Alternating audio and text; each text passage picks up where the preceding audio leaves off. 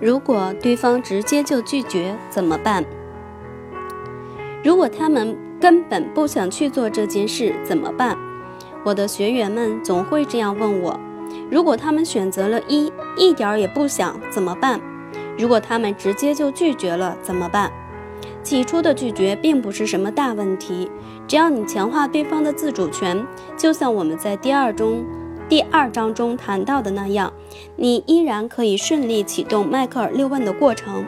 他说：“我说我根本就不想跟你去露营，所以你就别再问了。”你说：“好吧，我知道你根本就不喜欢这个主意。不过，我是否可以问一下，你有可能找出一个想去的理由吗？只是从理论上来设想一下，如果有，是什么理由？”他说。我不明白为什么必须在打篮球之前完成作业，完成家庭作业。你说，我知道在打篮球之前做完家庭作业对你来说不太容易。不过，就让我们花一点点时间假设一下，如果你早早完成了家庭作业，可能给你带来什么好处？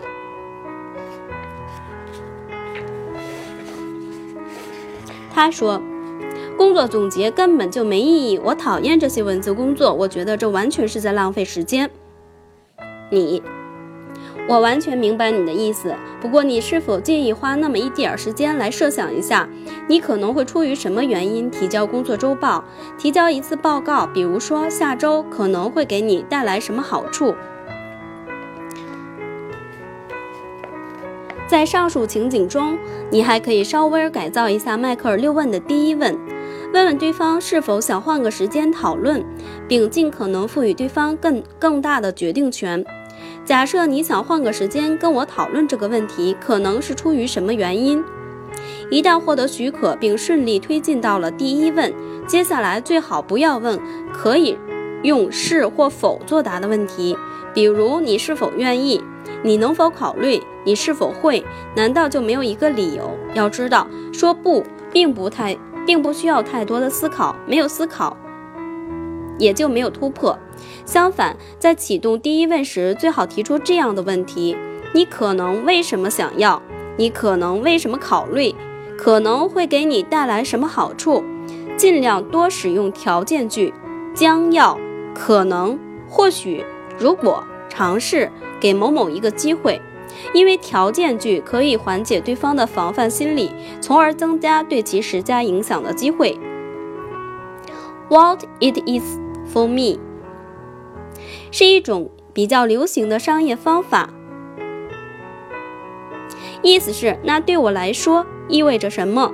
第一问跟这种方法有异曲同工之妙，想办法问一下对方：如果你做了这件事，那对你来说意味着什么？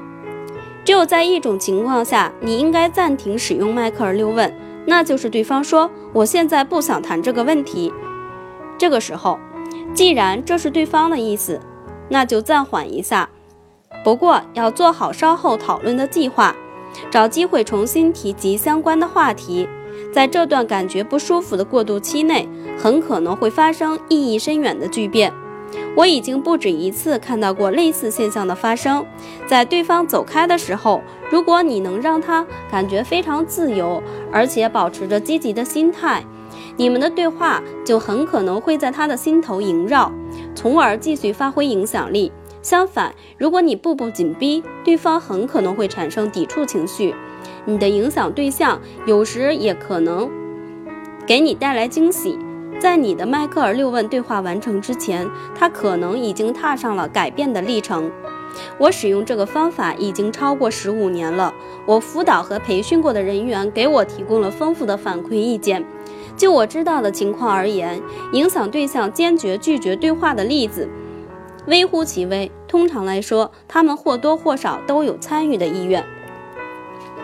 如果他们真的不想改变，你的员工可能的确不想支持公司实现既定的目标，谈判可能真的无法成功，友谊可能真的无法继续，一对恋人可能真的到了要分手的地步。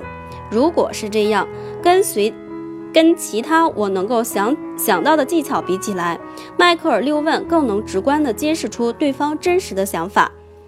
一个对工作或公司很不满意的员工可能不适合继续留下来。经过迈克尔六问对话后，他更有可能自己看出问题所在，而且很可能会主动离职，而不用你去惩罚他或者是解雇他。商业交易可能并不能给双方带来共赢的局面，两个人的缘分可能真的已经走到了尽头。即便如此，迈克尔六问对话。也能够让双方以负责任的、友好的姿态做出最终的决定。